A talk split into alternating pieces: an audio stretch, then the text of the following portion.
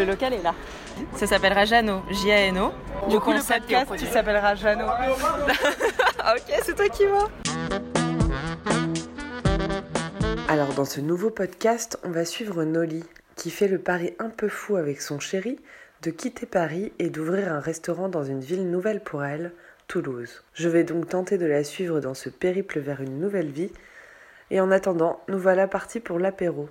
J'ai proposé à Nolly de rencontrer Annabelle, qu'elle n'a jamais vue, et de lui raconter son projet. L'avantage, c'est que là, pas besoin de convaincre pour obtenir un prêt ou une autorisation de la mairie, juste raconter sa vie.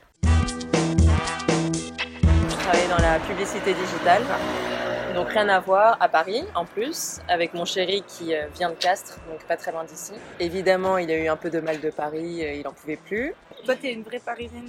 euh, Ouais. En fait, on était en terminale ensemble. On était au lycée ensemble. ouais. Ok, oui, donc euh, un peu le même parcours, euh, un peu le même genre, quoi, du coup. Un peu le même Bah genre, ouais, ouais. Un peu ouais, franchement genre. ouais. Ouais, ouais.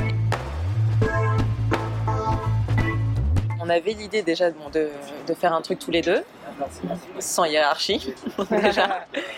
Et euh, bon, on s'était dit la restauration, pourquoi pas. Après, comme tous les deux, on venait pas du tout de ce milieu-là, on s'était dit bon, il faut trouver un concept qui nous permet de pouvoir euh, créer un truc sans que ce soit contraignant parce qu'on n'a pas les diplômes, parce que évidemment, sinon les banques elles te suivent pas, elles te disent mais mec, T'as euh, pas accès à tes cuisines. Ouais, euh, qu'est-ce que tu veux faire une brasserie, n'importe quoi, alors que t'as jamais euh, fait ça.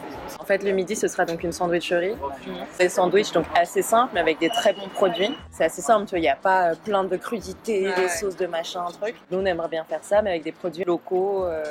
Parce qu'on a quand même beaucoup, beaucoup de produits hyper euh, sympas ici. Donc, euh, pourquoi s'en priver quoi. Quand on était à Paris, il y avait un bar euh, juste à côté de chez moi qui euh, avait ce concept-là. En fait, c'est de composer tes planches le soir. Tu as une quinzaine à vingtaine de références de charcuterie, une quinzaine de références de fromage, et ensuite tu composes toi-même ta planche. Euh, voilà, tu dis, je veux du comté, de la mimolette. Et ben, ce serait quand même bar, vous devez avoir quand même une licence. euh, Non, dans la restauration, tu as la petite licence restauration, donc là c'est maximum 13 degrés d'alcool, donc jusqu'au 20 quoi, en gros. Et après, tu as la grande licence où tu peux effectivement euh, avoir des apéros, des trucs plus forts, euh, des cocktails si tu veux. On aimerait bien avoir celle-là, comme ça c'est large, et puis après Ouais, euh, on commence, tu vois, bière, vin, euh, cidre et Dijon, et puis si on voit que ça prend, on pourra peut-être faire des cocktails après, tu vois. Mais bon, ça c'est la mairie qui décide. Elle décide de beaucoup de choses à la mairie. hein.